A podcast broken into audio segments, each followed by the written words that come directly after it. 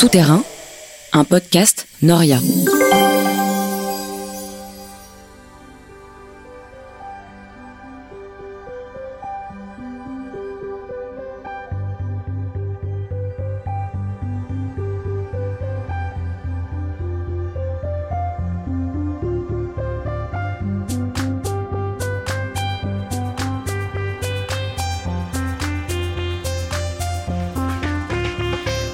Bienvenue dans Souterrain, le podcast qui dévoile les rouages de l'enquête de terrain en sciences sociales. Dans le monde des chercheuses et des chercheurs, qu'est-ce que cela veut dire faire du terrain? Qui le chercheur rencontre-t-il au cours de ses enquêtes? Au fond, comment fait-on concrètement pour produire des connaissances en sciences sociales? Chaque épisode du podcast Souterrain vous propose une immersion sonore dans le quotidien d'une chercheuse ou d'un chercheur pour vous faire découvrir de façon inédite l'artisanat de la recherche.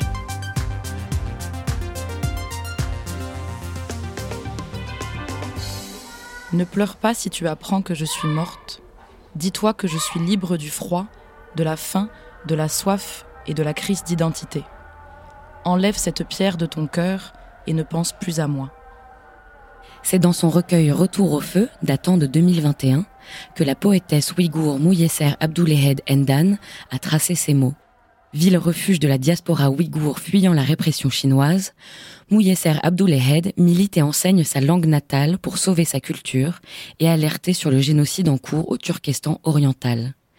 Signe d'un intérêt international qui commence doucement à se réveiller, les députés canadiens ont adopté le 1er février dernier, pour la première fois au monde et à l'unanimité, une motion visant à accueillir à partir de 2024 près de 10 000 réfugiés ouïghours ayant fui la Chine. Dans le même texte, les élus dénoncent également les pressions diplomatiques et économiques exercées par Pékin sur plusieurs pays, dont la Turquie, en raison de leur hospitalité envers les ressortissants de ce peuple turcique, majoritairement musulman, dont la population avoisine les 15 millions de personnes.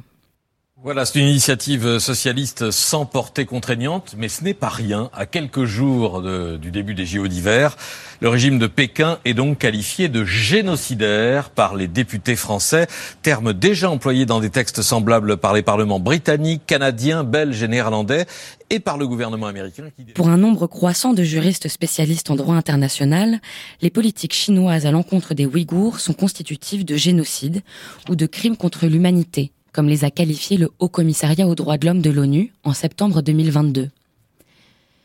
Si la dénonciation publique de ces crimes se fait de plus en plus vocale, les politiques visant la marginalisation du peuple ouïghour sur son propre territoire sont quant à elles très anciennes. La colonisation de la région du Xinjiang remonte au XIXe siècle et s'est fortement accélérée à partir de l'avènement de la République populaire de Chine en 1949, jusqu'à atteindre un rythme infernal à partir des années 1990 et 2000.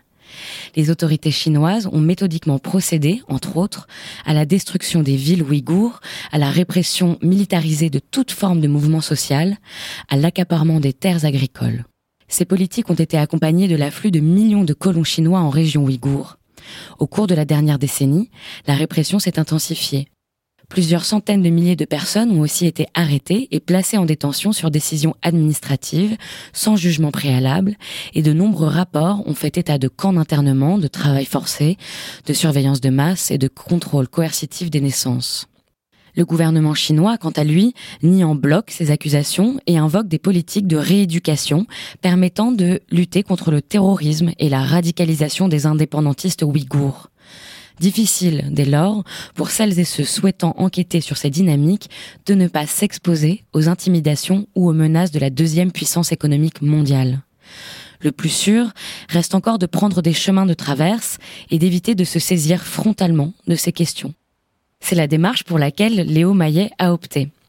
Doctorant en co-tutelle à l'Université de Genève et l'EHESS, financé en partie par le Fonds national suisse pour la recherche scientifique, il a travaillé sous couverture pendant plusieurs années afin d'étudier les dynamiques de réappropriation culturelle et de résistance politique du peuple ouïghour à partir d'un objet singulier, le nan, un pain plat de forme ronde, au bord relevé, dont le centre est orné de petits trous en forme de rosace et qui occupe une place centrale dans la culture ouïghour.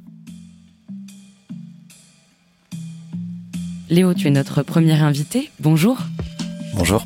Afin d'explorer ton cheminement, et peut-être pour commencer par le début, on pourrait parler de ta rencontre avec le sujet. Tu as appris le, chinois au lycée et c'est un premier voyage en région ouïghour, en Chine, entre la licence et le master, qui a en premier lieu influencé ta, volonté d'étudier cette question? Oui, exactement. J'ai en fait appris l'existence du peuple ouïghour en 2013 euh, pendant un cours d'histoire euh, que j'ai eu euh, au cours de ma licence.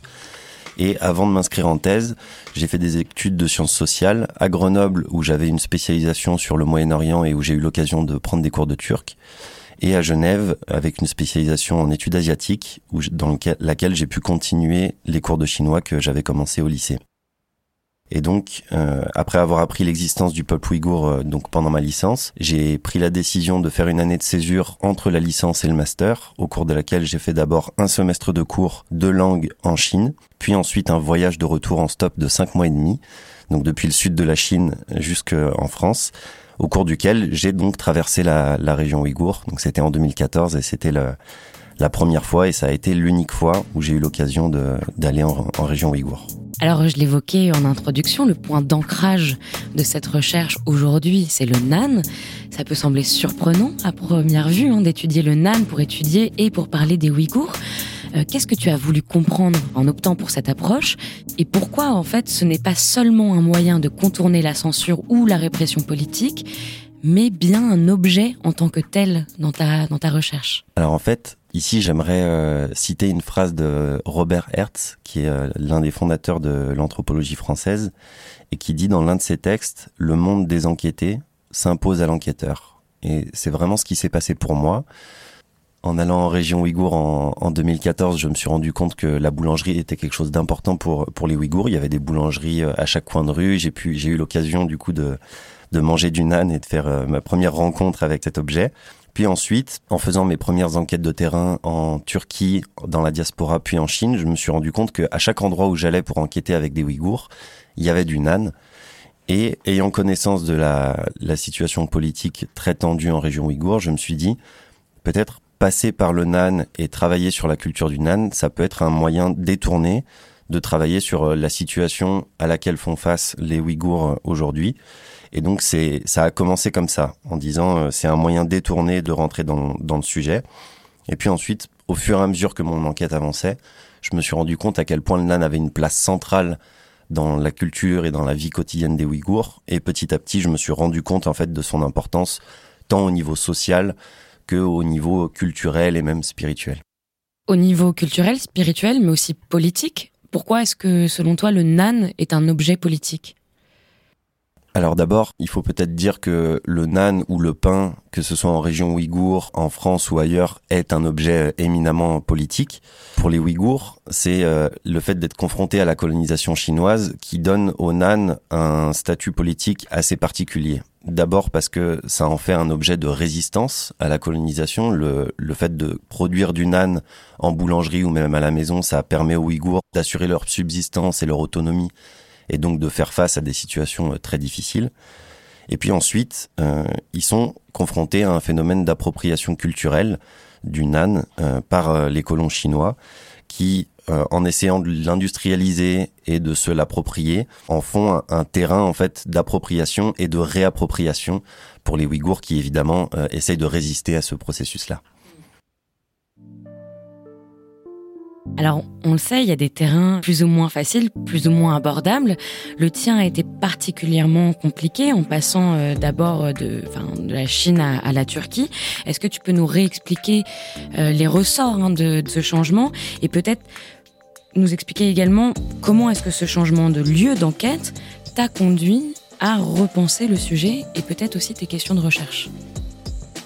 Alors, ma première idée, c'était de partir du constat que à partir de 2016, 2017, il était impossible de mener une enquête en région ouïghour sans mettre systématiquement en danger la vie des personnes que j'allais rencontrer, avec lesquelles j'allais essayer de m'entretenir dans le cadre de mon enquête. Et donc c'est ça qui m'a amené à vouloir enquêter en Chine intérieure pour éviter justement de, de mettre systématiquement les gens en danger. Alors je dis Chine intérieure, quand on parle de Chine intérieure, on parle de des régions qui sont majoritairement peuplées par euh, les Chinois Han, qui constituent donc la majorité de la population en Chine. Et donc c'est dans ce contexte-là, et politiquement moins sensible que celui en région ouïghour, puisque euh, en région ouïghour, on a vraiment face à un État qui essaye d'accaparer les terres, de défendre en fait euh, ses colons et son entreprise coloniale vis-à-vis de populations qui résistent à, à ces politiques-là. Et donc, euh, le fait d'aller enquêter en Chine intérieure, pour moi, c'était une manière aussi d'enquêter à l'extérieur, mais auprès de communautés ouïghours qui sont quand même assez importantes. On n'en parle jamais, mais il y a beaucoup de Ouïghours, en fait, qui, faute de pouvoir aller à l'étranger parce qu'elles sont euh, empêchées d'avoir un passeport ou parce que l'accès au passeport est difficile, partent dans les grandes villes de Chine intérieure, donc du centre ou de l'est de la Chine, pour y ouvrir des commerces ou pour faire leurs études ou euh, comment dire euh, entreprendre diverses activités économiques. Et donc moi, c'était ça que je souhaitais faire au, au début de ma thèse. J'avais repéré une ville du centre de la Chine dans lequel j'avais projeté donc de de faire l'essentiel de, de mon enquête. Je préfère ne pas dire le nom de cette ville afin de protéger les gens que j'ai rencontrés sur place, mais ce que je peux dire donc c'est que je m'y suis rendu à deux reprises pour une durée de un mois à chaque fois et, et que donc j'ai fait ce qu'on appelle donc en sciences sociales du repérage. J'ai commencé à, à voir donc euh, ce qui se passait sur place, à identifier donc un réseau de commerçantes et de commerçants ouïghours au sein duquel les boulangeries tenaient une place importante. Et donc déjà dans ces phases de repérage, au cours desquelles je disais à personne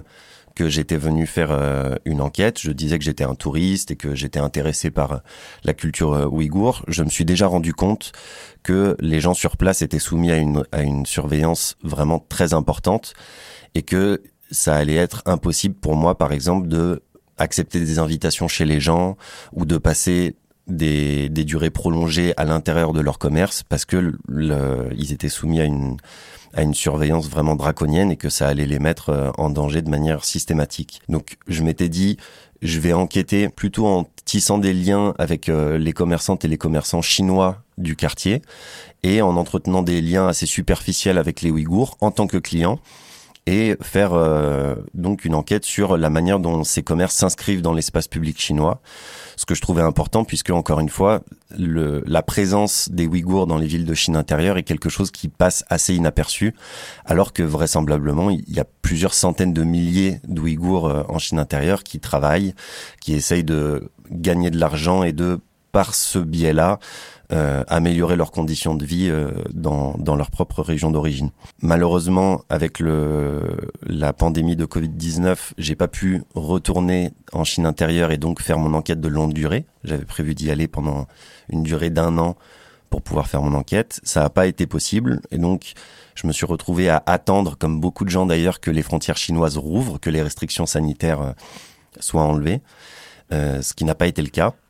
Et donc après euh, plus d'un an, un an et demi d'attente, j'ai décidé finalement de rediriger mon enquête en Turquie, à Istanbul, où je savais, pour y avoir déjà effectué une première euh, enquête de terrain pendant mon, master, qu'il y avait une, diaspora ouïghour importante et que les conditions de travail sur place étaient beaucoup plus faciles que en Chine intérieure, puisque le, les Ouïghours en Turquie sont en fait accueillis il y a énormément de gens qui bénéficient de l'asile politique. Les gens obtiennent la nationalité turque au bout de quelques années et ça arrive à très bien s'intégrer dans la société turque.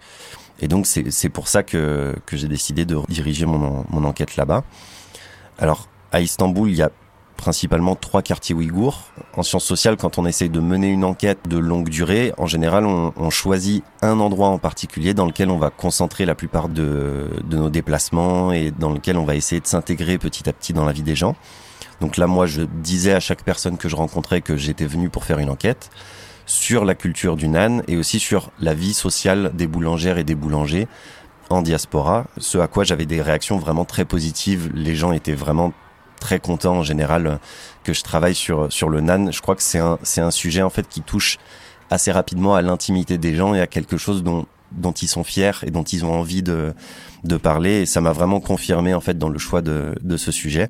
Et donc là, j'ai pu euh, bah, rencontrer énormément de gens, apprendre à connaître en profondeur euh, le, la vie de, on va dire, une cinquantaine de personnes euh, auxquelles j'ai pu aussi me présenter et nouer des relations qui n'étaient pas juste des relations à sens unique, dans le sens où on me posait beaucoup de questions aussi sur moi et j'avais l'occasion vraiment de, de, me présenter comme quelqu'un qui était non seulement quelqu'un qui vient travailler, mais aussi une, une, personne qui, comme les autres, a, a une vie et une, et une intimité euh, derrière, derrière son travail.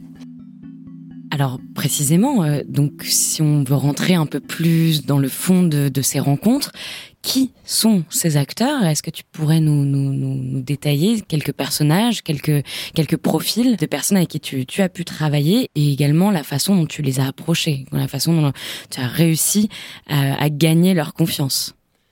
C'est tout à fait l'enjeu justement de, de gagner la confiance des gens et de construire une relation euh, basé sur la confiance est, vraiment extrêmement important. Comme beaucoup d'autres chercheuses et de chercheurs, j'ai essayé dans un premier temps d'avoir des contacts sur place. Donc, comme euh, j'ai beaucoup de connaissances au sein de la, diaspora ouïghour à Paris, j'ai essayé donc d'obtenir des contacts de Ouïghours à Istanbul. J'en ai obtenu plusieurs. Je les ai contactés en amont en leur expliquant mon projet. Je les ai rencontrés en arrivant à Istanbul. Et ensuite, c'est ces personnes-là m'ont présenté au premier boulanger. Donc que j'ai eu l'occasion de rencontrer euh, sur sur ces premiers terrains. Et ensuite petit à petit je suis devenu autonome. Et de fil en aiguille une rencontre en amenant une autre je me suis j'ai commencé à me présenter moi-même aller voir les gens seuls. Et ça ça s'est combiné aussi à à comment dire euh, une évolution de mon niveau de ouïghour donc à ce moment-là ça faisait déjà cinq ans à peu près que j'apprenais le ouïghour en autodidacte euh, j'avais eu l'occasion de suivre des cours de Ouïghour pendant environ un an et demi à Paris euh, auprès de Dino Rehan, donc qui donne des cours de Ouïghour à l'INALCO.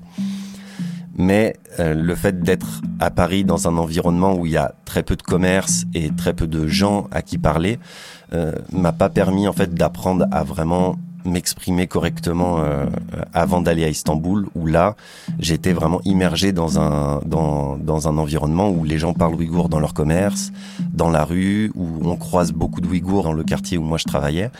Et donc c'est ça qui m'a permis aussi petit à petit à apprendre à mieux me présenter. Et puis on va dire que les gens ont joué un rôle d'enseignante et d'enseignant en euh, bah, prenant le temps d'abord d'écouter ce, ce, français qui bégaye et qui d'abord mélange le ouïghour et le turc et on sait pas bien ce qu'il dit. Et petit à petit, en fait, euh, c'est en approfondissant ces rencontres et ces relations que mon niveau s'est consolidé jusqu'à me permettre d'avoir des des, des, conversations même assez assez approfondies sur les sujets que, que je maîtrise le mieux, donc plutôt la boulangerie et la situation politique ou l'histoire. Et donc c'est avant tout avec des boulangères et des boulangers que je me suis entretenu, mais aussi je dirais, d'autres euh, visages publics du quartier. Donc, euh, on peut penser euh, dans, dans, le quartier ouïghour de Zeytinburnu à Istanbul où j'ai fait mon enquête, aux libraires, puisqu'il y a, il y a plusieurs librairies ouïghours dans ce quartier, aux bouchers, à l'épicier, à la gérante d'un salon de thé, à la gérante d'un magasin d'ameublement et de, et de prêt-à-porter. Donc, c'était plutôt voilà des commerçantes, des, des commerçants. Et ensuite, petit à petit, au fur et à mesure que je passais du temps à leur côté et que je commençais à rencontrer leur clientèle, là, du coup, je me suis mis à entretenir des liens avec des gens qui avaient des profils vraiment très variés et qui, en fait, n'habitaient même pas forcément dans ce quartier, mais s'y rendaient pour justement faire leurs courses ou pour euh, parler avec les commerçantes et les commerçants euh, de, de leurs connaissances. Et en fait, je me suis rendu compte que dans ce quartier, il y a énormément de gens qui viennent de l'extérieur parce que c'est une manière pour elles et pour eux de se connecter avec la diaspora et du coup de manière indirecte de se connecter au, au pays.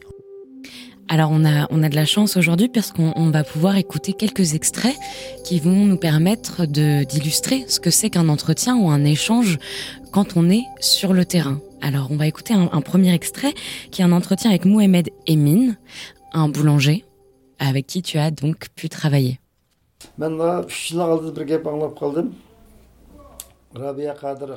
Il y a trois ans, j'ai entendu une histoire. Madame Rebia Kadir, qui vit en Amérique, vous connaissez Madame Rebia Kadir, n'est-ce pas? Donc quelqu'un lui a apporté l'un des nanes qu'on appelle girdé. Il l'a acheté ici il lui a apporté. Elle l'a pris dans ses mains et a dit Waouh, vous en Turquie, vous pouvez manger des girdés comme ça? Vous pouvez manger des nanes comme ça? On m'a dit qu'elle avait eu la larme à l'œil. Quand même, En Amérique, il n'y a pas de guerdé, et nous, depuis notre enfance, on a grandi en mangeant ce type de nan. Quelqu'un qui grandit en mangeant des guirdés comme ça, c'est sûr que ça lui manque.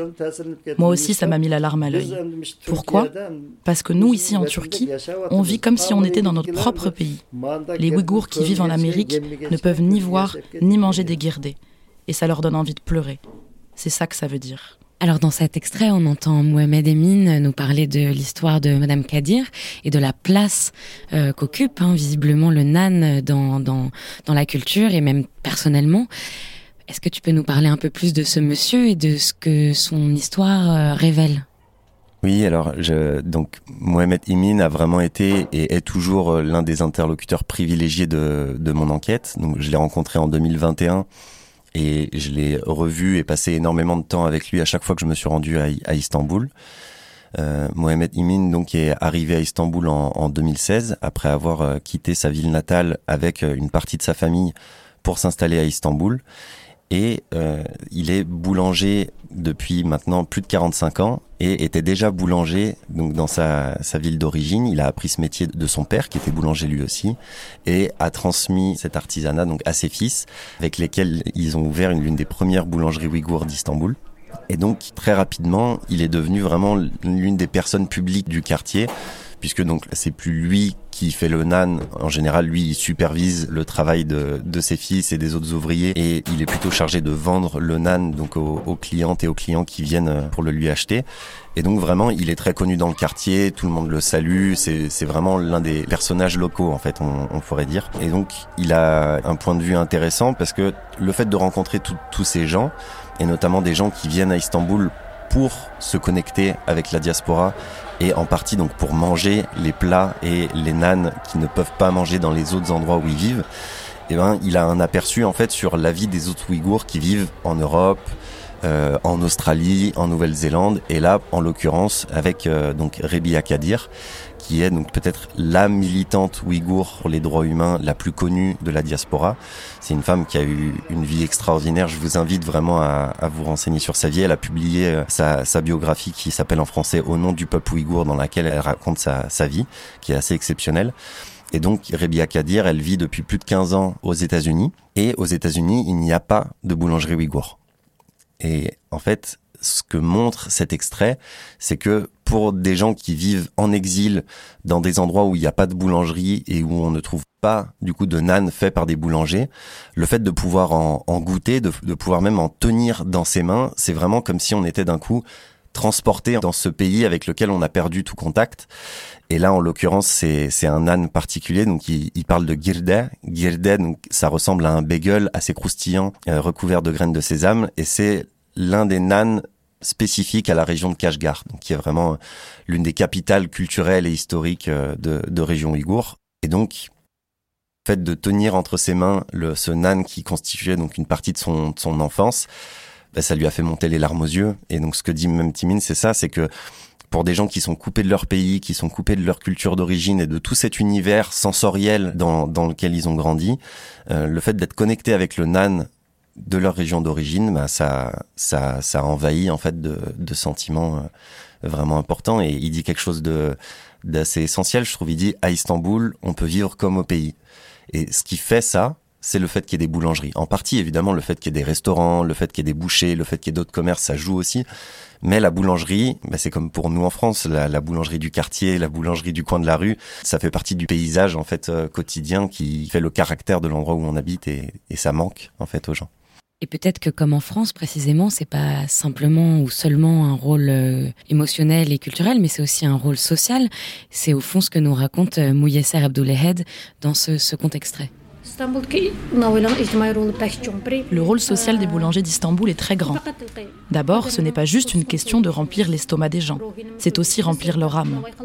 Nous, quand on va à la boulangerie, c'est exactement comme si on ressentait la chaleur à l'intérieur du four.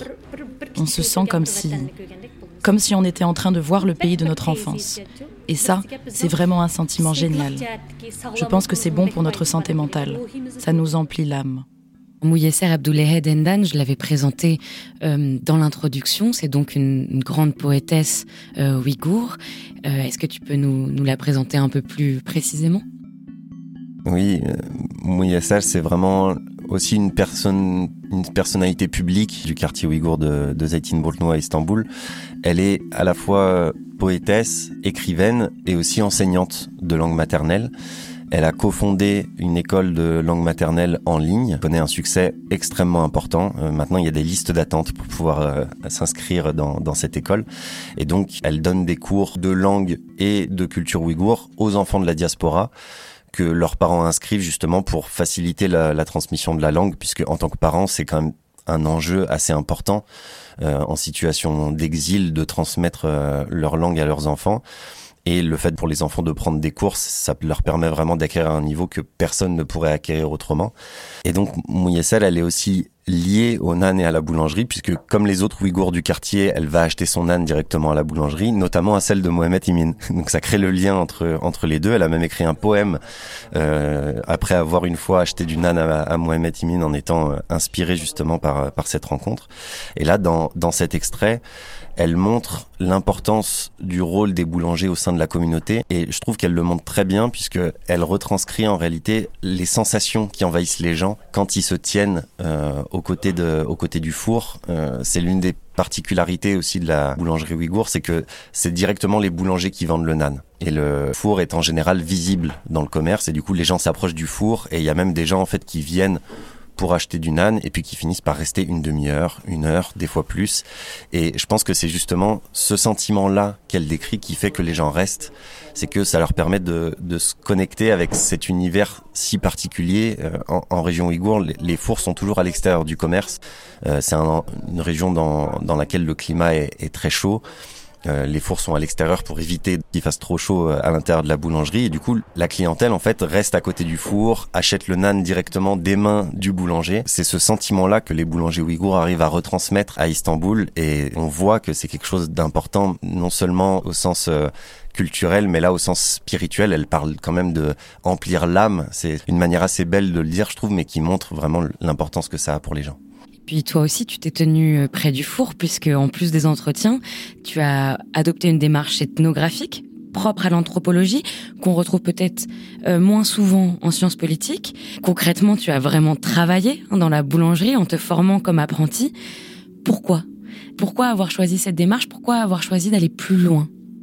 Alors, c'est vraiment quelque chose que je voulais faire dès le début, en arrivant à, Istanbul. En fait, en Chine intérieure, dans cette ville où j'avais commencé mon enquête, j'avais été invité par des jeunes boulangers euh, à travailler la pâte euh, avec eux et du coup j'avais passé une matinée à finalement arriver à rien faire puisque c'est un travail extrêmement technique et dans lequel en arrivant euh, sans avoir aucune connaissance on ne peut rien faire pour les aider mais j'avais j'avais trouvé que c'était vraiment une manière excellente d'être proche d'eux, de pouvoir avoir des conversations un petit peu longues, d'être euh, exposé à tous ces détails de, leur quotidien, la musique qu'ils écoutent pendant le travail, les relations qu'ils ont avec la clientèle, la manière dont ils s'organisent, la vie, on dirait, sociale de, de la boulangerie. Et donc, c'est en étant inspiré par ça que à Istanbul, je voulais vraiment euh, pouvoir faire un apprentissage. Finalement, j'ai eu l'occasion de le, de le faire pendant pendant deux mois. J'ai comment dire demandé à un boulanger si je pouvais être officiellement son, son apprenti, il a accepté.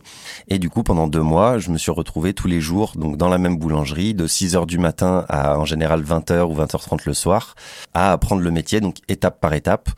Alors d'abord, en réalité, on fait les petites mains, donc on aide surtout à vendre le nan quand le boulanger est occupé ou à renverser la farine dans le pétrin, à faire euh, le mélange avec l'eau. Et puis ensuite, petit à petit, on se met à pétrir la pâte, on se met à couper, peser les, les pâtons, faire les pâtons, euh, donner la forme au nan jusqu'au la dernière tâche qui est celle de la mise euh, au four, la cuisson.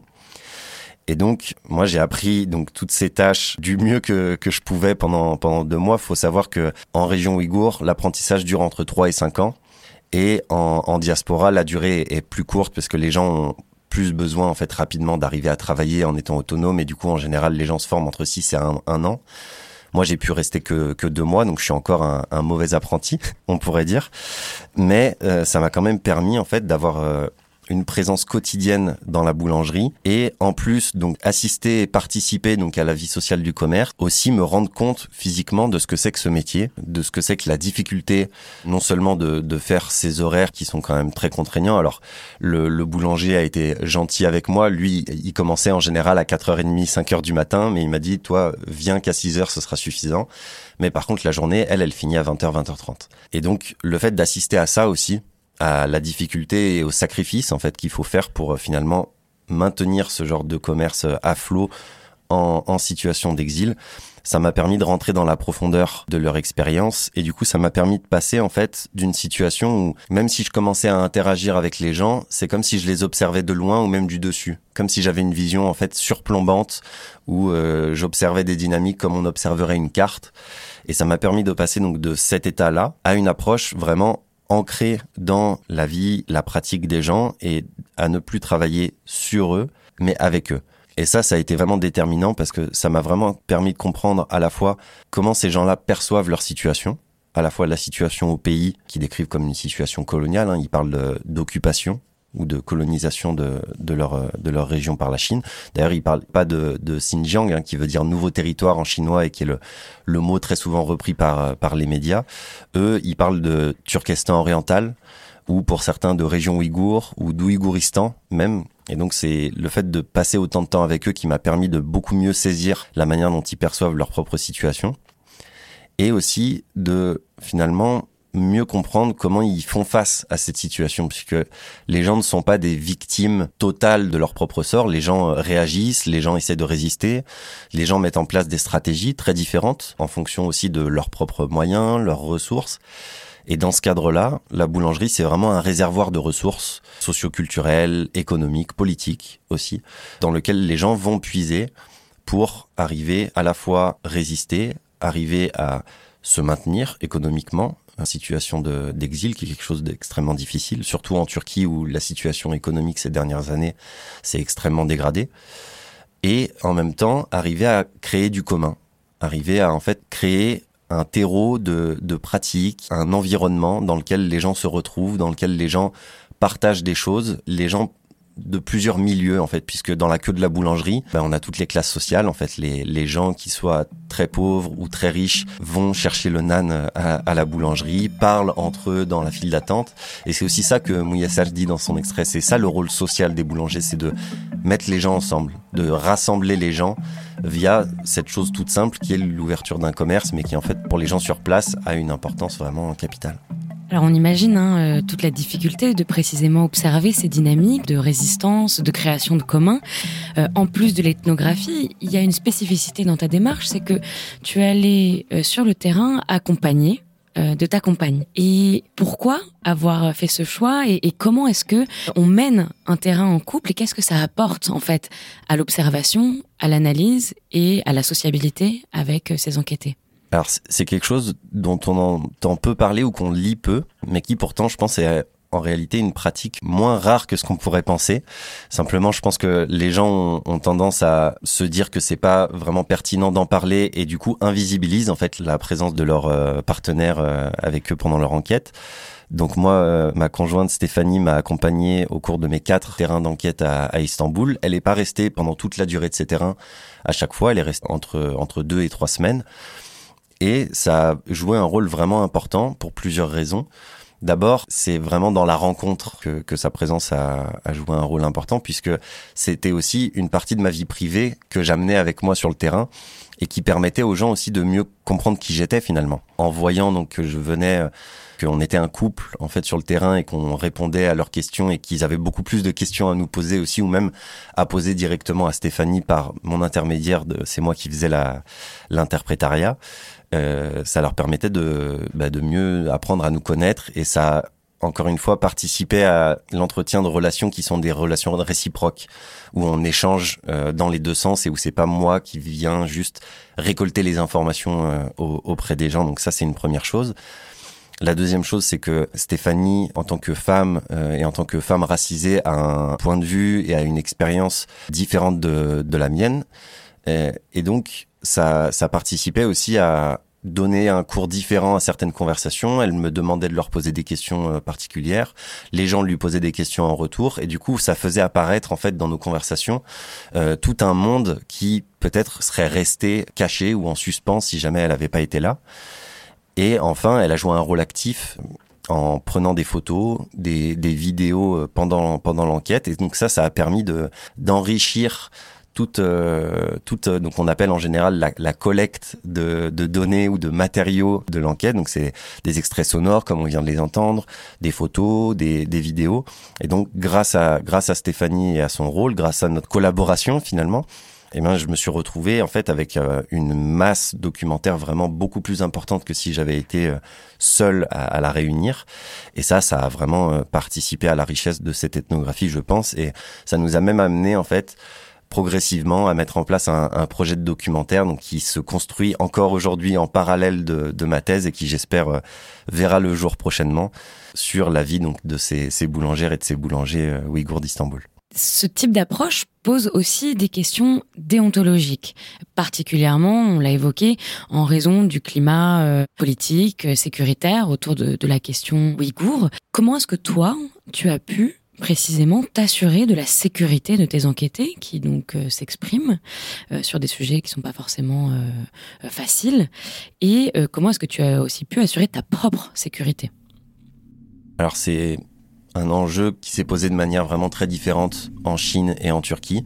En Chine, pour mon, premier terrain, j'ai décidé d'y aller sans acheter de carte SIM sur place et sans du coup me rentrer en lien avec les gens par le biais du téléphone ou des réseaux sociaux, puisqu'en Chine, les, les, réseaux sociaux sont soumis à, à une surveillance et à une censure vraiment systématique, automatisée, qui fait que contacter quelqu'un, c'est déjà renseigner euh, les autorités sur le fait que cette personne entre en contact avec euh, un étranger, ce qui est répréhensible, qui met euh, tout de suite porte l'attention des autorités sur cette personne. Donc pour éviter ça, je passais par euh, des relations euh, face à face exclusivement. Ensuite, sur la deuxième fois, j'ai décidé quand même d'acheter une carte SIM sur place, mais de m'en servir en faisant vraiment très attention et en essayant notamment de ne pas rentrer en contact avec des Ouïghours par le biais de ce téléphone. Donc j'ai essayé de constituer un réseau de contacts euh, principalement chinois. Et je pense que ça aurait été très difficile quand même malgré tout d'assurer la sécurité des gens si j'avais pu faire cette enquête de longue durée. C'est difficile en fait euh, dans les débuts d'une enquête d'arriver à estimer vraiment les risques. Et moi, les quelques retours que j'ai eu des personnes avec lesquelles je suis entré en lien en Chine m'ont après coup fait comprendre qu'en réalité, c'était vraisemblablement mieux de ne pas rentrer en contact avec eux via le téléphone et de rester vraiment sur des, des interactions très superficielles. Après, pour la Turquie, ça s'est posé de manière différente puisque même si évidemment les autorités turques surveillent une partie de la diaspora, surveillent notamment les, activistes et les personnes qui militent pour, euh, le, respect des droits humains dans leur région d'origine. Cette surveillance est beaucoup moins accrue, beaucoup moins systématique et les gens ont accès à des réseaux sociaux, des applications de messagerie qui sont cryptées.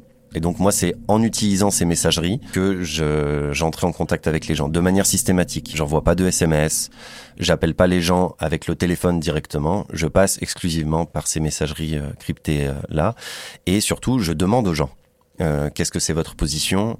Quand je fais des entretiens, je demande aux gens dès le début, d'abord évidemment si, si il et elle sont d'accord pour faire l'entretien. Donc c'était le cas par exemple de, de Mohamed Imin et de Mouyessel qui m'ont dit bien sûr tu peux utiliser notre nom.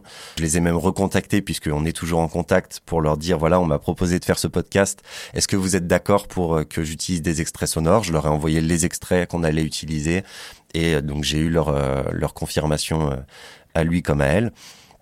Et je pense que ça, c'est vraiment l'un des réflexes à prendre et à systématiser, en fait. C'est être au clair avec les gens sur ce qu'on vient faire avec eux et sur la manière dont on va utiliser ensuite les données qu'on a récoltées, que ce soit des photos, des vidéos ou euh, des, des, extraits sonores. Et en fait, le fait de rester en contact avec eux et de ne pas juste disparaître et changer de téléphone et rompre les liens, bah, ça permet en fait quand on a une nouvelle demande, quand on a un nouveau projet, de demander et de à chaque fois en fait réactualiser le consentement. Et je pense que ça, ça, ça reste quand même la chose la plus importante. Après, quand on enquête en Chine ou dans des pays vraiment avec une surveillance totale, évidemment, il faut apprendre à se former petit à petit aux outils de messagerie cryptée, à protéger ses appareils, que ce soit le téléphone, la tablette, l'ordinateur. Maintenant, il y a de plus en plus de ressources pour ça. C'est quelque chose qu'on est obligé de, de faire et, et, qui est de plus en plus facile, mais qu'il faut aussi développer par sa pratique parce que c'est en apportant, nous, notre expérience d'enquête aux personnes qui sont chargées du développement technique que finalement on arrive à mettre en place des outils qui sont le plus efficaces possible et qui permettent de protéger les gens euh, du mieux qu'on peut. Tu viens de nous parler euh, de l'aspect technique, hein, de comment protéger ses enquêtés, comment se protéger soi. Euh, il y a aussi une dimension émotionnelle, c'est-à-dire que la surveillance de masse, le risque politique, c'est aussi euh, quelque chose qui peut générer beaucoup de paranoïa, parce que précisément on a du mal à situer le risque.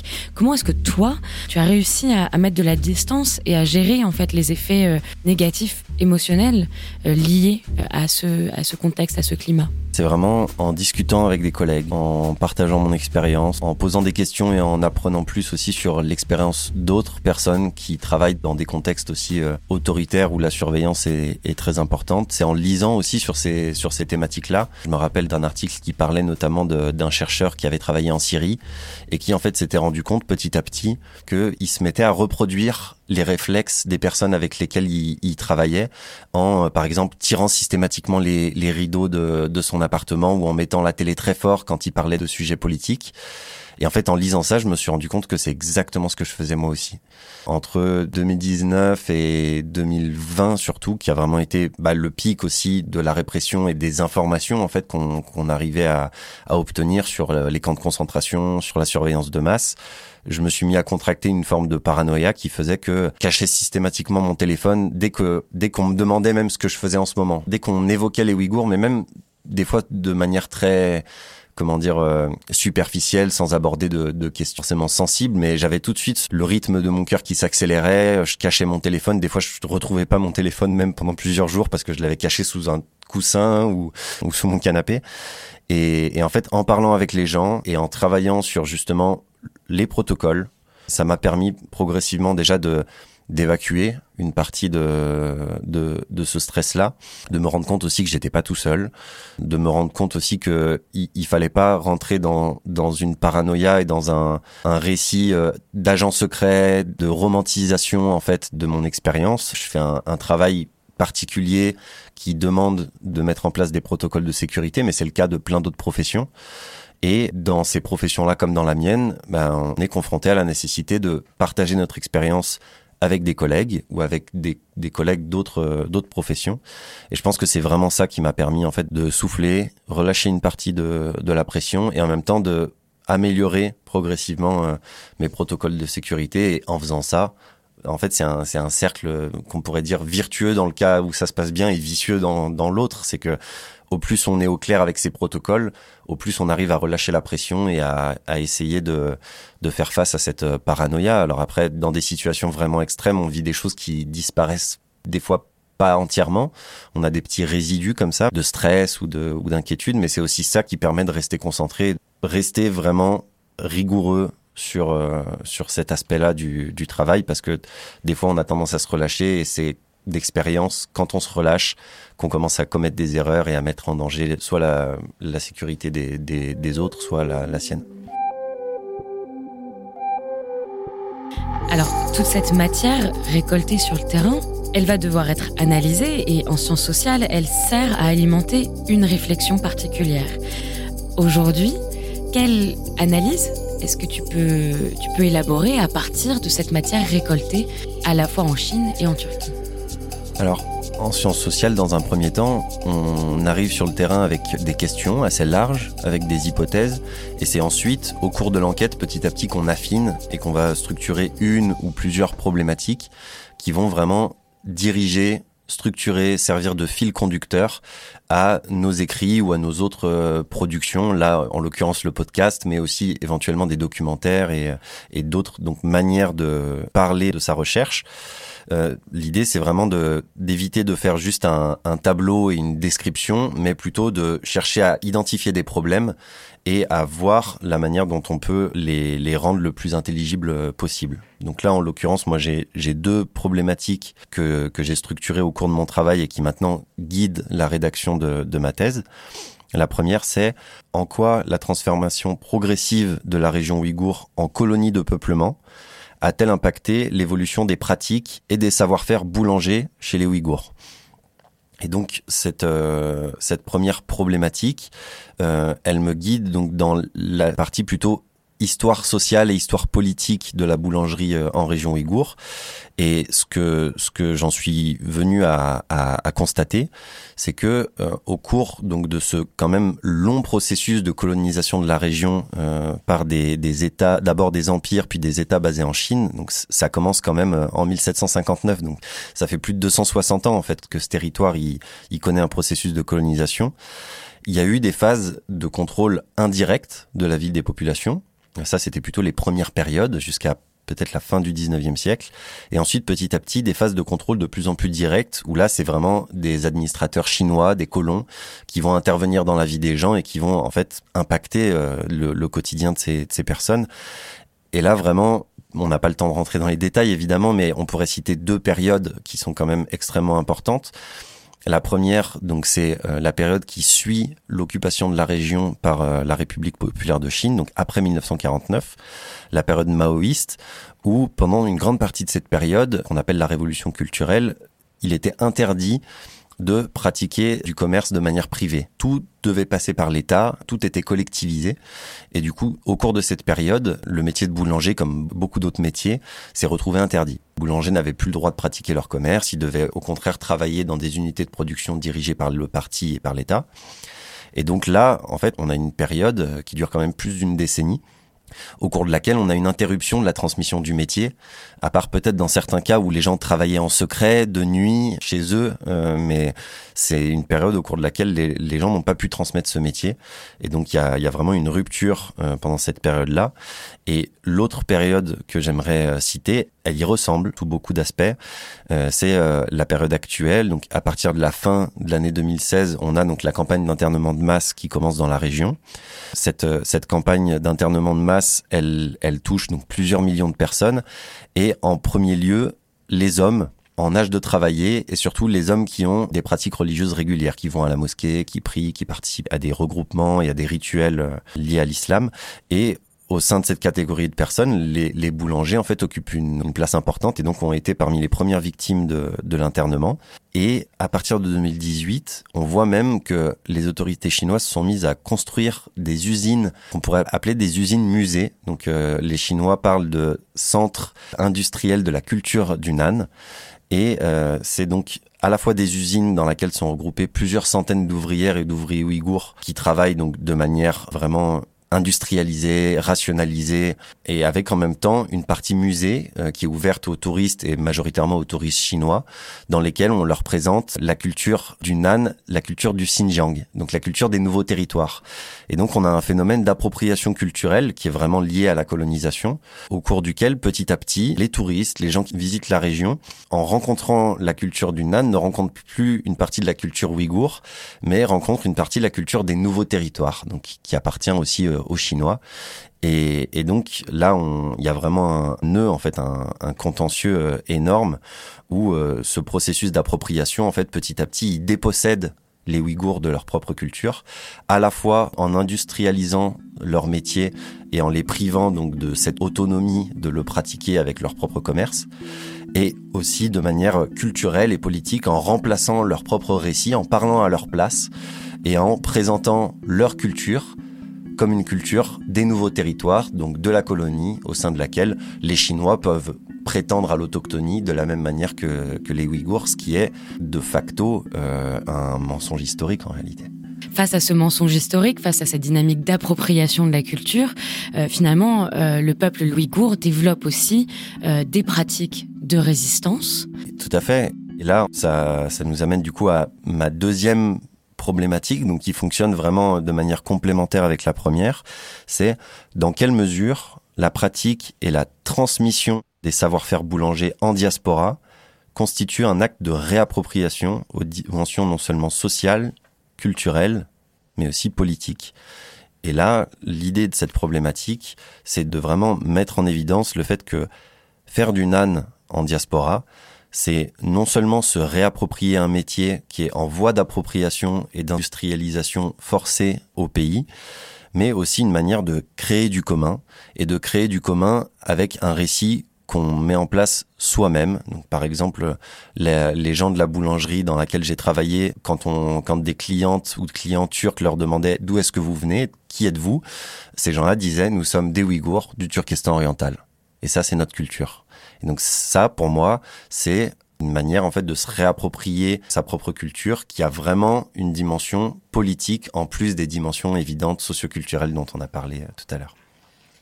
Alors ces effets précisément du sentiment de dépossession de sa propre culture et euh, des pratiques de résistance face à ces dynamiques-là, c'est ce qu'on entend dans le dernier entretien que tu as mené avec Mouyesser Abdoulehed Hendan. Par exemple, les Chinois apprennent tout maintenant. Notre culture musicale, nos chansons et nos danses traditionnelles, notre culture du Nan. C'est quoi le but? Eux, en réalité, ils savent à quel point notre culture est une bonne culture. Seulement voilà, nous sommes les propriétaires de ces terres et nous leur demanderons de nous rendre ces terres. Par peur de ça, ils mettent des gens à eux à notre place, car ces gens-là ne leur demanderont rien. On arrive donc à la fin de ce podcast. Merci beaucoup Léo. Alors le travail de recherche et d'enquête de Léo Maillet met en lumière l'une des facettes de la violence vécue par les populations ouïghours et l'une de leurs pratiques de résistance politique en exil. Il révèle aussi l'importance pour un chercheur de se laisser guider par son terrain et la façon dont il est possible et fondamental d'enquêter sur un objet particulièrement sensible tout en protégeant les personnes que l'on rencontre. Je suis Iris Lambert et c'était donc le premier épisode d'une série de podcasts Noria Research, préparée par Sixtine de Roure, Cécile Jean Mougin, Claire Lefort-Rieux, Camille Abesca.